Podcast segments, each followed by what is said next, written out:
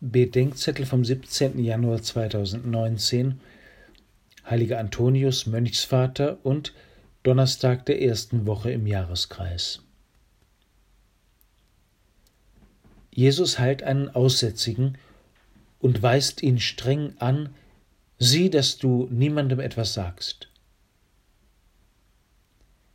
Es gibt eine Zeit zum Reden und eine Zeit zum Schweigen, sagt der weise Kohelet. Einerseits sendet Jesus seine Jünger zum Zeugnis. Wir können unmöglich schweigen, sagen die Apostel später. Andererseits gibt es Momente, in denen Jesus wie hier befiehlt zu schweigen. Erstens, entweder weil die Zeugen untauglich sind, wie die Dämonen, die wissen ohne Liebe, oder die Apostel, die noch falsche Vorstellungen von Jesus haben. Zweitens, oder weil die Zeit nicht reif ist, die Zuhörer verhärtet oder Jesus und seine Botschaft vor der Zeit gefährdet sind.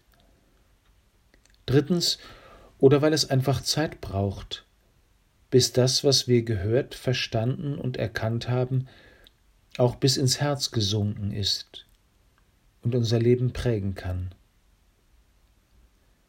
Vom Hirn zum Herz, ich habe es nachgemessen, ist es weiter als die Strecke von 45 Zentimetern.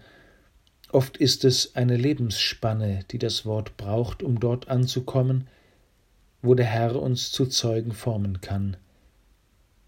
Gott gibt uns Zeit zum Hören und zu verstehen. Nehmen wir sie uns.